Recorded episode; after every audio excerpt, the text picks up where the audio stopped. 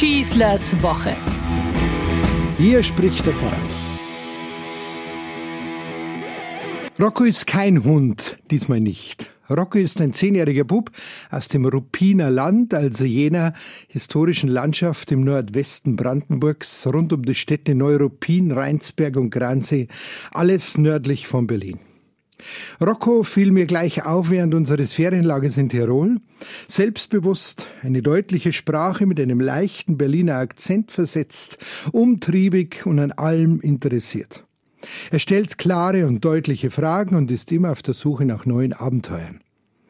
Während wir uns unterhalten, fällt mir Roccos Ohrring im linken Ohr auf. Eigentlich ist es gar kein Ring, sondern ein kleines schwarzes Kreuzlein am Ohrläppchen.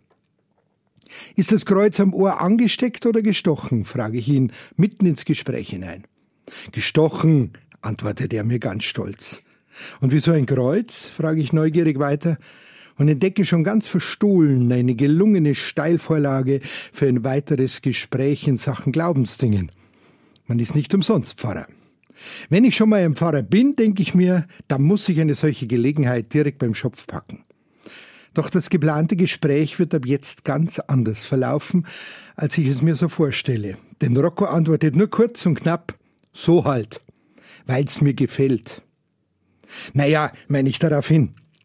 Immerhin erinnert es doch schon an diesen Jesus, den Sohn Gottes, der an diesem Kreuz qualvoll gestorben ist. Ich merke, wie ich bereits missionarisch lehrhaft rüberkomme. Ja, sagt Rocco fast gelangweilt, den Jesus, den mag ich auch. An sich wäre hier der Punkt erreicht, Rocco nun doch schulmeisterlich zu belehren, warum Jesus überhaupt für uns Menschen an diesem Kreuz sterben musste, was sein Erlösungstod denn eigentlich bedeutet, dass Kreuz und Auferstehung untrennbar zusammengehören und seine Begründung, den Jesus mag ich auch, schon irgendwie sehr dürftig ist. Gott sei Dank mache ich es nicht, muss ich sagen. Gott sei Dank habe ich einfach nur zugehört und nicht gleich angefangen, diesen Buben zu belehren. Beten, Glauben. Ich meinte immer, das bedeutet reden. Im Gegenteil, es meint zuhören, still werden, ja stumm werden, meinte einmal der dänische Philosoph, Essayist und religiöse Schriftsteller Søren Kierkegaard. An genau diese tiefe Wahrheit erinnere ich mich in diesem Moment und fange eben nicht an zu lehren, sondern höre einfach nur zu. Bist du getauft? frage ich Rocco. Ja, schon, bejaht er meine Frage kurz. Und wie? frage ich weiter. Was heißt wie? fragt er zurück. Na, katholisch oder evangelisch? frage ich ihn weiter. Na, mit Wasser halt. Haben Sie mir über den Kopf geschüttet, gibt er mir in einem lupenreinen Berliner Slang etwas verwundert zur Antwort und macht dazu die Geste. Das war's dann aber auch schon. Denn seine Kumpels kommen in dem Moment vorbei und nehmen ihn mit zum Trampolinspringen. Da muss er natürlich sofort mit. Er mag das Kreuz. Er mag Jesus, sagt er weiß aber nicht, in welche Konfession er hineingetauft wurde. Und es fehlt ihm nichts. Ganz ehrlich, ich will mich jetzt ganz bewusst nicht aufregen und sofort meine Ängste, Besorgnisse über so viel Unwissenheit und religiöse Indifferenz hinausrufen. Für wie viele Zeitgenossen wäre ein solches Gespräch wohl der unweigerliche Anstoß zum Schlachtruf für die dringend notwendige Glaubensunterweisung und die erforderliche Glaubensstärkung gewesen. Nicht jetzt, spüre ich. Für Rocco, seine Familie zu Hause, seine Geschwister und sein ganzes Umfeld ist das jetzt für ihn genug. Er weiß, er ist getauft, er mag Jesus, er findet das Kreuz cool und es interessiert mich nicht in dem Moment, wie sein sonstiges Glaubensleben abläuft, wann und wie oft er mal in eine Kirche geht, ob er den Religionsunterricht in der Schule überhaupt besucht, ob zu Hause auch mehr gebetet wird und so vieles mehr. Ich sehe nur einen zehnjährigen Jungen vor mir, der zwar absolut entspannt, aber in keiner Weise bewusst gleichgültig darüber Auskunft gibt, dass er auch ein Christ ist. Man spürt bei ihm eine sehr tiefe Leichtigkeit, fernab von jeglichem religiösen Leistungsdenken. Ist es doch gerade dieses Leistungsdenken, das die Religionen der Welt immer wieder so weit bringt, sich gegenseitig zu verurteilen, zu bekämpfen und so zu leichten Beute für politische und imperialistische Interessen zu werden und sich für deren Karren rein weltlichen Machthungers einspannen zu lassen.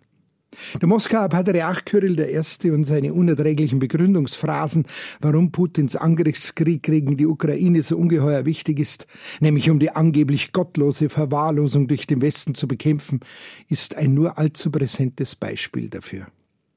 Ganz ehrlich, da fühle ich mich bei Rocco viel, viel wohler.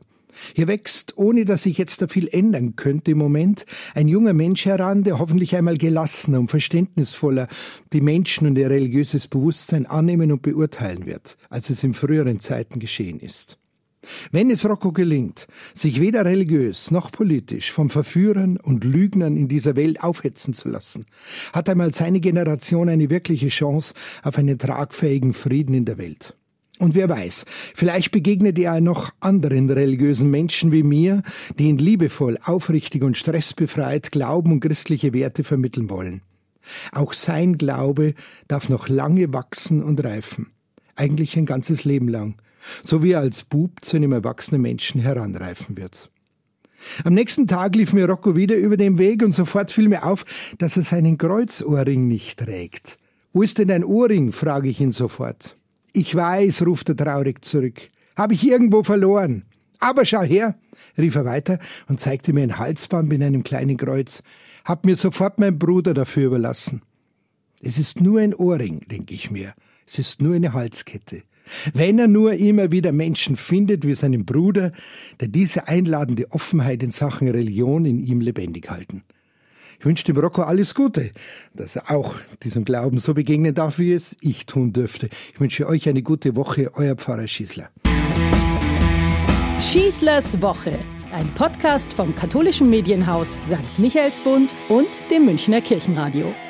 Vielen Dank, dass Sie sich wieder meinen Podcast Schießlers Woche angehört haben. Den gibt es übrigens auch auf Innehalten, der Plattform rund um Glaube und Spiritualität von St. Michaelsbund. Egal ob Impulse, Buchtipps oder Gutes für Geist und Seele, auf michaelsbund.de slash innehalten finden auch Sie bestimmt das Richtige. Klicken Sie doch einfach mal rein. Tun Sie sich was Gutes, Ihr Pfarrer Schießler.